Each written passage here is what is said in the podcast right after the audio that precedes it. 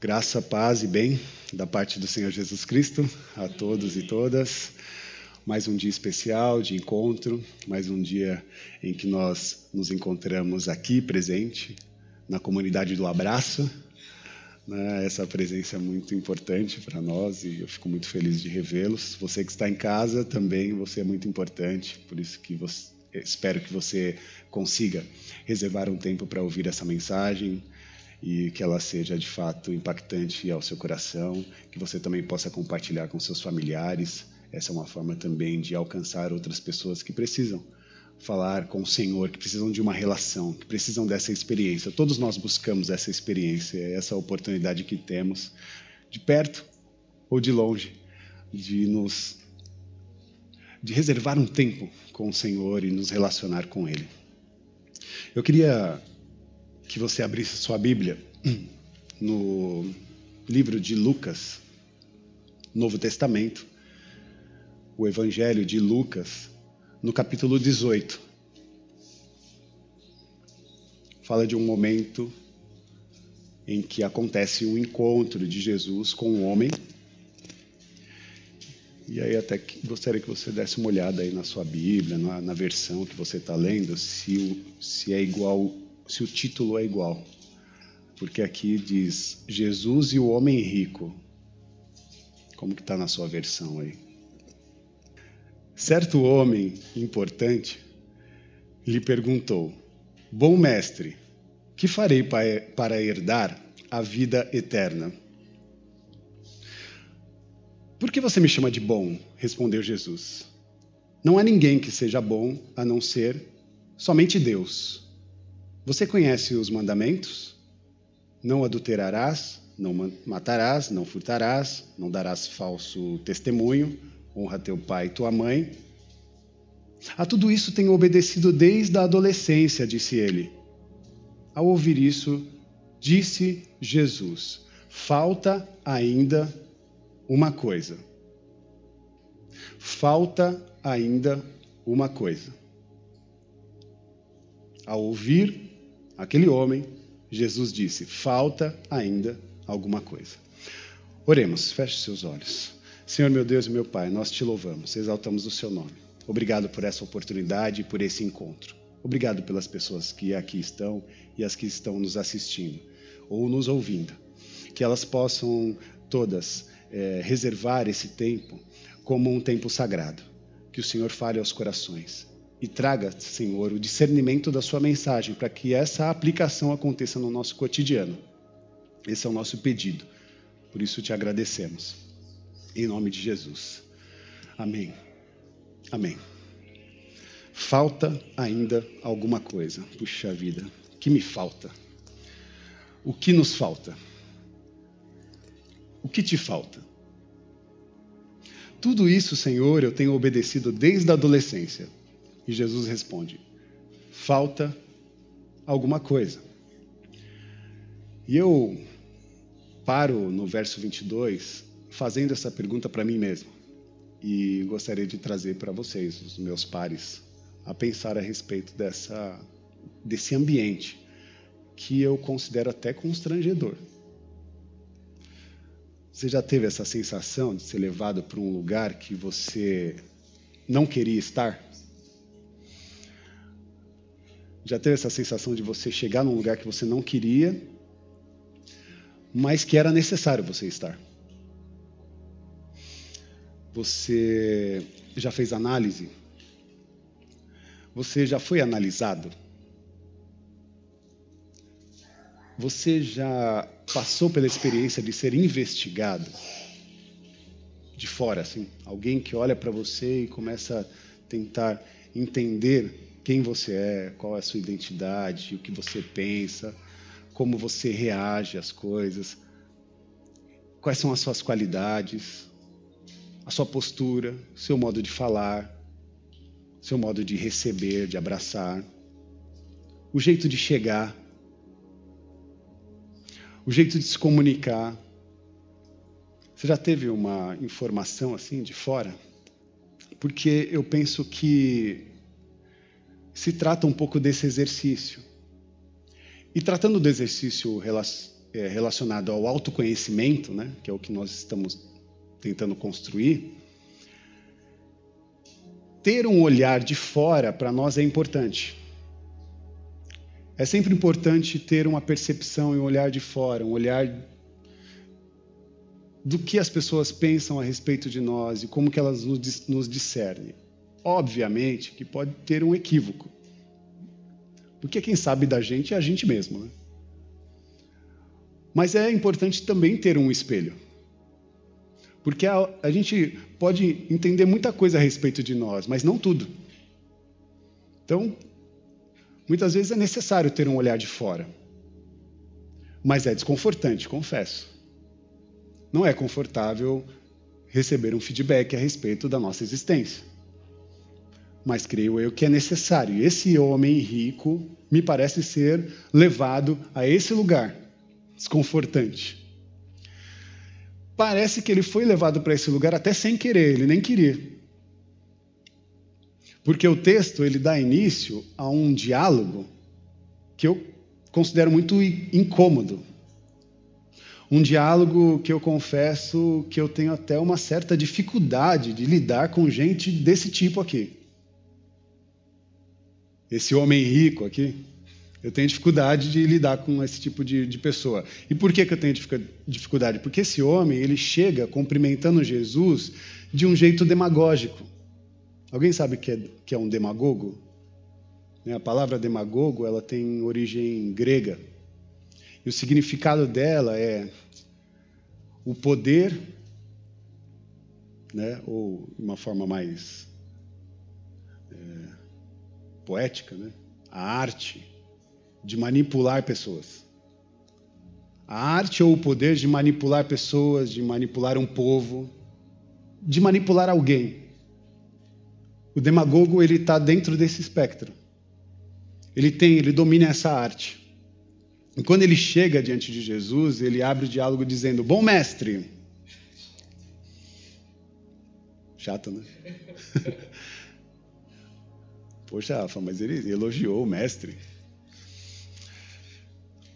Você gosta assim quando a pessoa vem e fala, ô, o campeão, né, no nosso dia a dia, né? O chefe, como que é? O doutor. Sabe essa demagogia, esse jeito de falar, querendo levar uma certa vantagem, construir uma relação a partir de um elogio, querendo mexer talvez com uma fragilidade que a pessoa possa ter, mas não aconteceu com Jesus. E eu é, tenho muita dificuldade de lidar com gente dessa forma. Trabalho com isso, desculpe confessar o meu pecado, mas tapinha nas costas, chaveco barato não, não vai comprar minha confiança. Não dá. Eu já sou uma pessoa de mais de 40 anos. Já passei por poucas e boas. Não, não, não dá para baixar a guarda em certas situações. E a gente sabe isso. Né? Dentro das relações, não dá para a gente ir de peito aberto. A gente tem que também se policiar e saber que lugar ou que terra que a gente está pisando. Às vezes eu acho que eu aprendi um pouco com meu pai, porque meu pai tem um pouco dessa, dessa postura, assim, ele sempre foi é, cuidadoso com essa experiência. Mas também acho que aprendi com Jesus, porque em Mateus, no capítulo 10, no versículo 16, diz assim: mantenham-se em alerta. Mantenham-se em alerta. E aí ele continua dizendo: Eu vos estou incumbindo de um trabalho perigoso. Vocês serão como ovelhas correndo no meio de um bando de lobos. Portanto, não chamem atenção para vocês. Sejam espertos como a serpente e inofensivos como uma pomba. Palavras de Jesus. Então, há uma indisposição com essa gente e isso até um pouco legitima a minha, a minha dor. Não sei se eu estou levantando isso para tentar justificar os meus pecados, mas eu acho que é relevante o que Jesus está falando. A gente tem que ter um certo cuidado. Porque, de fato, o Evangelho nos apresenta a experiência das relações, e a relação é importante, e é o que nós estamos construindo aqui. Mas ela não acontece assim no estalar de dedo, a relação é a partir dos primeiros encontros e de uma caminhada. Eu posso conhecer algumas coisas a respeito de você, mas não tudo. E eu só vou conseguir conhecer, discernir a sua existência numa jornada, numa caminhada. E parece que a nossa sociedade tem cada vez mais usado uma referência muito estética para é, julgar as pessoas. Um olhar de fora é sempre um olhar estético, é sempre a partir das primeiras impressões. E nós julgamos. E é aí que nascem também os preconceitos. Né? Porque é dar o conceito né, de maneira prévia, sem perceber de fato a existência, a história, a humanidade daquele, daquele que você encontra.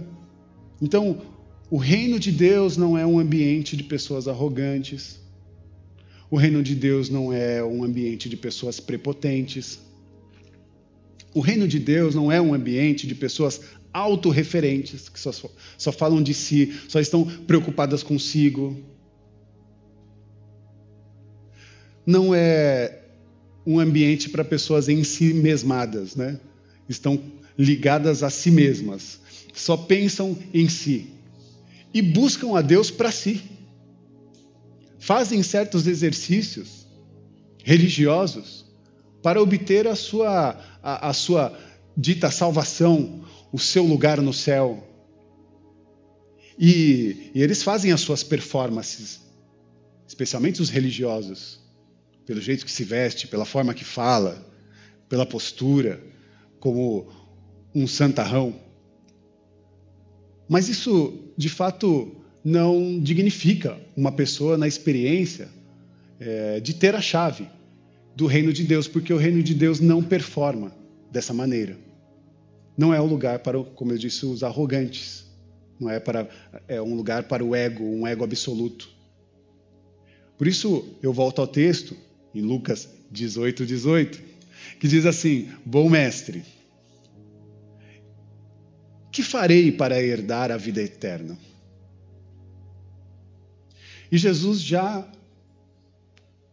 antes de responder a pergunta, ele já diz assim: Por que, que você me chama de bom? Então teve um incômodo, né? Bom mestre, o que farei para herdar a vida eterna? E Jesus responde: Por que, que você me chama de bom? Respondeu Jesus: Não há ninguém que seja bom a não ser somente Deus. Opa, talvez você pense, Rafa, mas Jesus não é Deus? Mas aqui ele está contrapondo um tipo de linguagem. Jesus sabe quem ele é, mas aquele moço não sabe quem Jesus é. E talvez essa forma demagógica de é, se relacionar seja a denúncia de Jesus. É assim que você fala com todo mundo? Todo mundo é chefe, todo mundo é doutor, todo mundo é bom. É assim que você constrói as suas, as suas relações? com um olhar quase altivo. Porque quem chama de doutor está querendo autoridade para dar. Ou, na verdade, está entendendo que tem autoridade para dar esse título. Porque todo título é dado por uma autoridade. Por exemplo, o presidente do nosso país. Ele tem o título de presidente porque quem deu autoridade foi o povo, através do voto. Então, quem pode chamá-lo assim é o povo. Então, seja qual for a instância e o cargo, o local que ele esteja, tem essa, essa experiência de, de perceber que a demagogia na linguagem está sempre com um olhar altivo. Está sempre em um lugar de, de, de maioral, isso é, é, problemático. Então Jesus, quando olha para esse moço, fala: Por que, que você me chama de bom? Só Deus é bom. Então Jesus nesse diálogo, continua dizendo: Você quer o reino de Deus? É isso que você deseja? Essa é a sua vontade, esse é o seu interesse? E aí ele responde no versículo 20: Tudo bem, então tem umas regrinhas. Quais são as regrinhas? Para o reino de Deus. Você conhece os mandamentos. E ele continua: não adulterarás, não matarás, não furtarás, não dará falso testemunho, honra o teu pai e a tua mãe. Essa experiência, o jovem, quando recebe essa informação, parece que o peito dele até quase que estufa, porque ele, no alto da sua arrogância, diz: opa, versículo 21, a tudo isso tenho obedecido desde a adolescência. Imagina como estava esse, esse rapaz. Desde a adolescência eu faço todas essas coisas. Aí eu tiro de letra. Que pretensão. Que prepotência. Que pretensão em querer dizer sob essa ótica né, de, de se colocar no lugar de um ser humano perfeito. Acho até soberbo. E eu não sei onde as pessoas colocaram na cabeça que o reino de Deus está ligado a uma ideia de riqueza. Porque nós estamos falando aqui, a conversa com Jesus é com um homem rico. E embora eu sei que há muitos diálogos né, que acontecem dentro das igrejas que tentam discernir Deus ou as bênçãos de Deus a partir do poder aquisitivo que você tem. Isso molda uma sociedade e mexe com a nossa psique. A ponto de nós irmos para a igreja não necessariamente para adorar a Deus, mas para buscar dele benefício próprio. E isso é muito perigoso. Mas isso constrói um tipo de relação.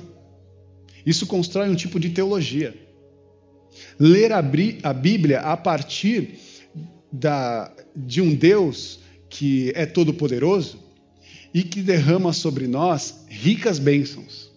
E aí, nesse aspecto, nós vamos entender: Ele tem poder para me dar todas as coisas. Logo, eu, diante, de, diante dele, vou ler a Bíblia como é, o Salmo 23. O Senhor é meu pastor e nada me faltará. Ou seja, ele tem a obrigação de não me fazer passar por nenhum tipo de falta. Talvez seja agressivo esse tipo de linguagem que eu estou dizendo para você, mas tem muito por aí. Porque o Salmo 23 não é o Senhor meu pastor e nada me faltará. A linguagem na transliteração é, real diz: O Senhor é meu pastor e de nada terei falta. E se fosse para colocar numa linguagem mais é, atual, é: O Senhor é meu pastor e eu não preciso de nada. Porque Ele é todo suficiente. Como o apóstolo Paulo disse: Sou todo suficiente na suficiência do meu Deus. Posso todas as coisas naquele que me fortalece. Então a fortaleza, a, a, o fortalecimento que eu necessito está em Deus e é Ele quem me fortalece. Eu não preciso de nada. Mas nós chegamos a Deus como deficientes de uma falta, em déficits, né? Desculpa a redundância. Chegamos diante de Deus em déficit e cobramos dele uma ação, quase como uma obrigação. Ó, oh, faça o seu trabalho, porque eu estou fazendo o meu. E aí você coloca na conta os seus, os seus exercícios. Você coloca na conta a sua demagogia de linguagem. Ah, eu vou para a igreja. Eu pratico eu, a minha presença nos cultos e na celebração. Eu faço as minhas orações, faço o meu jejum, dou o meu dízimo, a minha oferta. Faço os meus trabalhos diante de Deus. Estou fazendo o meu sacrifício para Ele. Espero que Ele cumpra com a sua obrigação também de me reverter né, os benefícios pelos quais eu preciso. Esse tipo de relação é muito perigosa, ela não dá certo nem no casamento nem numa amizade entre amigos. Não dá certo, meus irmãos. E eu não sei como as pessoas conseguiram construir uma teologia que faça com que as pessoas se enquadrem dentro desse perfil de relação ligada a interesses, a trocas, a partir de, né, de um espectro não mais de, de, de horizontalidade, mas de verticalidade. Então, o ambiente que Jesus está contrapondo nessa conversa, nesse tipo de linguagem, é um ambiente que precisa ser contraposto por todos nós. Porque não é esse tipo de relação que Deus nos, nos indicou. A Bíblia Sagrada não fala a respeito disso. Eu vou até confessar para vocês que Deus tem uma dificuldade de falar com homem rico, com gente rica. Se for homem, então pior. Então essa essa ideia né, de, de competição é uma é um erro gigantesco.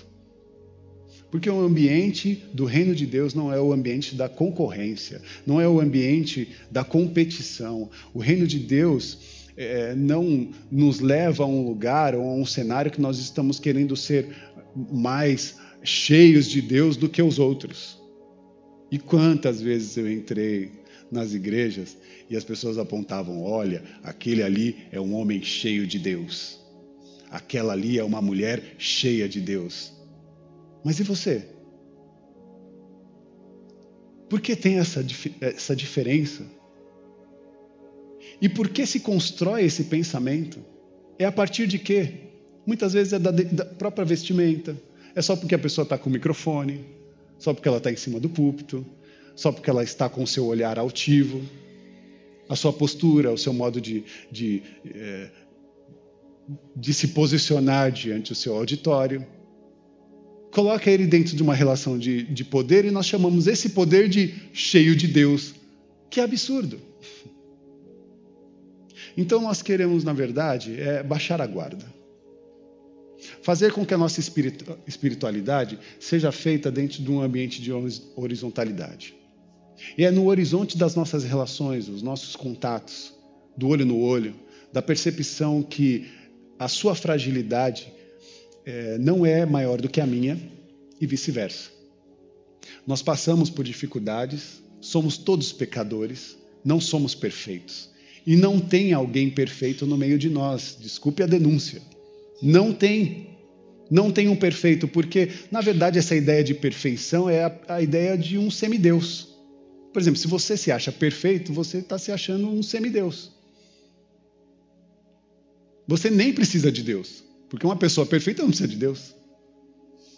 Então essa essa lógica, ela precisa ser contraposta e por isso Jesus é duro com esse homem rico. Por que, que você me chama de bom? Por que essa postura? Por que esse tipo de linguagem? Ah, mas o que você quer é acesso ao reino de Deus? Cumpra os mandamentos. Opa, peraí, essa listinha bateu todos. Ah, então eu tenho lugar. Eu tenho lugar nessa experiência. E aí Jesus responde no versículo 22. Ao ouvir isso, disse Jesus: falta ainda uma coisa. E aí entramos naquele lugar bem constrangedor, né? Porque ele estava gabaritando, né? E de repente, uma surpresa. Jesus diz para ele: está faltando uma coisa. Sabe aquela hora que você engole seco assim? Eu não sei se essa conversa foi pública. Parece. Parece que tinha outras pessoas vendo, sabe? Sabe quando você conversa com uma pessoa para tentar levar vantagem assim para outras? Me parece que esse diálogo está acontecendo dentro desse ambiente. Quando Deus responde para ele, falta alguma coisa, é quando é, Deus nos chama para falar algo que talvez nós não discernimos em nós, ou talvez Deus está nos chamando para falar algo que nós sabemos, mas não queremos admitir. Quando Deus, por exemplo, me chamou para o meu ministério pastoral, eu sabia que eu passaria por momentos difíceis. Eu, eu sabia que eu teria dificuldades. Porque eu sei quem eu sou. E faço o exercício também com os meus pares.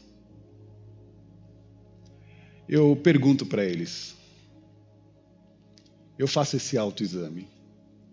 E a gente se questiona, conversa, pensa, se ajuda. se fortalece. Porque nós temos sim as nossas fragilidades. E assumir a missão de levar a mensagem, de levar o reino de Deus, as boas novas do Evangelho, é uma responsabilidade para nós, que somos frágeis, que temos essa nossa imperfeição impressa na nossa própria humanidade. Isso é até bom, porque a gente não assume o lugar de ficar julgando os outros. Ou não deveria assumir o lugar dessa arrogância de querer ajudar ou julgar as pessoas a partir do que vemos assim nas primeiras páginas. Espera aí. Vamos para uma jornada de relação. Vamos para uma jornada de comunhão. É no meio do caminho que nós vamos nos construindo e nos demolindo, né? daquela, daquela velha humanidade, ela vai, ela vai caindo por terra, para que nasça em cada um de nós uma nova humanidade, um novo jeito de ser gente. Porque é o que Deus quer que nós façamos. Tenhamos a oportunidade de ser uma nova humanidade. E essa nova humanidade, ela acontece a partir da experiência é, da revelação do próprio Cristo em cada um de nós, porque Jesus é um, um, um espécime, né? é uma, um outro tipo de espécie na raça humana. E essa, esse espécime né, da raça humana é um espécime divino, porque ele é 100% Deus, mas é 100% homem. Mas essa persona, 100% Deus e 100% homem, não conheceu o pecado. É justa. É pura. Essa sim é perfeita. E pasmem, foi morta foi assassinada. Da forma mais cruel e trágica e que nós sabemos. E fez no madeiro um ato de entrega por cada um de nós, nos chamando para um caminho de reconciliação com esse Deus perfeito, que tinha assim a possibilidade de nos julgar de maneira devida mas resolveu se entregar para cada um de nós e por cada um de nós. Jesus continua dizendo: falta-te uma coisa. E o que nos falta? O que falta para você? O que falta para mim? O que falta para cada um de nós? Porque esse é um exercício de autoexame. O que falta ele nos dirá, no versículo 24 de Mateus 16. Ele diz assim: Se alguém quiser vir após mim, renuncie-se a si mesmo. Tome sobre si a sua cruz e siga-me. Se alguém quiser vir após mim, renuncie a si mesmo. Tome a sua cruz e siga-me. Duas chaves para a gente levar para a semana. Primeiro, a palavra renúncia. E renúncia do que, Rafa? A renúncia da nossa arrogância. A renúncia da nossa soberba. A, renúncia do nosso individualismo. Do jeito de pensar só em nós mesmos. De articular as coisas, de fazer concílio, de fazer, sabe, é, ações que só querem atribuir benefício a si mesmo. Isso é muito perigoso. É muito astuto. E é muito do mal também. Quando nós organizamos uma vida para obter bem só para si, acho muito perigoso. Que pode nos levar até um lugar doentio de uma ganância, de uma soberba, de um, de um, ego, de um ego tão absoluto que pode se bestializar. E é isso que nós não queremos ser. Por isso, a renúncia de todo esse lugar em que eh, eh, essa pretensão de se achar perfeito, de querer ser um semideus. Saia desse lugar e, e renuncie dentro de si qualquer tipo de arrogância, qualquer tipo de soberba, porque você não é mais do que ninguém muito menos do que o Senhor. Óbvio que eu não estou querendo rebaixar a sua humanidade, só estou querendo, na verdade, elevá-la. elevar. Elevar a sua humanidade, porque quando a soberba sai, o ser humano se eleva. A característica do próprio Deus, porque ele é humilde, ele é misericordioso, ele é amoroso. E ele tem a força de atribuir sobre todos nós o maior poder, o poder bélico, mas ele desejou derramar sobre nós o poder do amor, o poder da graça, o poder da misericórdia. E se nós recebemos o amor, a graça e a misericórdia, não há outra coisa a nós devolvermos a Deus e ao mundo o amor, a graça e a misericórdia. Então, renúncia. E por fim, tome sobre si a sua cruz e siga-me. Tomar a sua cruz é também assumir a sua fragilidade. Assumir que você precisa melhorar. Assumir que a gente está sempre nessa constante de mudança, né, de transformação, essa jornada de mudança e de transformação. Você não está pronto, não, viu? A gente ainda está se arrumando. A gente ainda está se organizando. A gente ainda está nesse exercício de mudança, de transformação. Não gosto da frase que muitos dizem e que é bem popular, dizendo assim: ah, pessoa está velha, ela não muda. Difícil mudar a cabeça de, de gente mais velha. Não gosto dessa frase. Não gosto. Porque não importa a idade, nós estamos em constante transformação. Todo mundo muda. Né? Só não muda quem já morreu.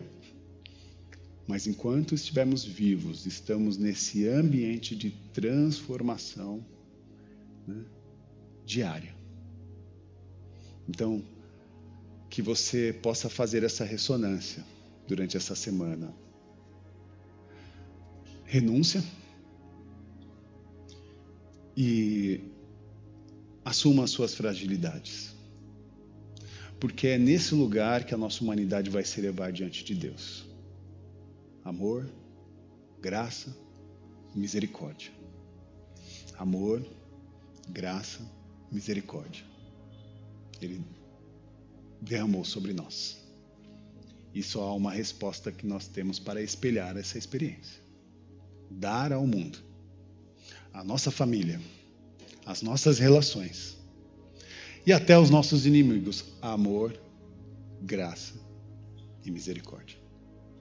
Que Deus nos abençoe. Oremos. Feche os seus olhos. Senhor, nós sabemos a dificuldade e a amplitude dessa mensagem. Sabemos o quanto é difícil também a renúncia de coisas que estão nas nossas entranhas, coisas que estão até mesmo construídas desde a nossa adolescência. Desde a nossa juventude, nós construímos coisas em nossa mente, em nosso coração, que impactam o nosso lugar na existência. E muitas vezes, quando nos vemos no auge da nossa maturidade, nos percebemos frágeis. E talvez frágeis por conta dessa incapacidade de perceber ou de fazer uma autorreflexão de quem somos, de quem somos né, no mundo, nosso lugar no mundo. Mas há um desejo no nosso coração a partir daquilo que lemos e pensamos, a partir da sua mensagem. Nós não queremos assumir esse lugar soberbo e essa pretensão de sermos um tipo de Deus. Pelo contrário, nós estamos aqui nos curvando diante de Ti, como fizemos nos louvores. Dizemos na canção, por isso, diante dele nos prostramos e agradecemos pela obra que o Senhor tem feito em nossas vidas reconhecer a grandiosa obra de amor, de graça e de misericórdia que foi feito por cada um de nós. Obrigado, Senhor, pelo impacto de vida e de transformação que o Senhor causou nessa comunidade, em todas essas pessoas que ouviram a mensagem do seu Evangelho. e que esse turbilhão de transformação seja levado ao nosso cotidiano. Porque o reflexo vai acontecer na conversa com os nossos pares. O jeito da gente tratar as nossas esposas ou os nossos maridos, os nossos filhos, os nossos irmãos, as pessoas que convivem conosco no cotidiano, seja na relação que acontece na esfera interna da família, como também na relação das pessoas, que até mesmo nós não nos conhecemos, não, mas nos esbarramos no cotidiano. Jesus nos ajuda a não sermos maldosos, prepotentes e soberbos a ponto de negar a existência daquele que é diferente, daquele que nós não conseguimos discernir. Nos dá a oportunidade de baixar a guarda, de pisar fofo na Terra Santa, de não, não ter olhar altivo, de não vir por cima, mas vir com o coração aberto. Dai-nos, Senhor, um coração, um coração que te louva, um coração que te exalta, um coração que dignifica a mais profunda experiência do Cristo no meio de nós. Amém. Amém. Amém. Levante suas mãos aos céus. Que o amor de Deus e que a graça do Senhor Jesus Cristo, que a manifestação do Consolador, o Espírito Santo, esteja sobre a vida de todos e todas. Que você possa sair daqui abençoado, vivificado, transformado e ressurreto. Porque se mortificamos os nossos egos, celebramos a vida de Deus em nós. Que a sua semana seja digna desse louvor, dessa graça, dessa alegria e desse amor depositado sobre cada um de nós. Que Deus nos abençoe. Amém.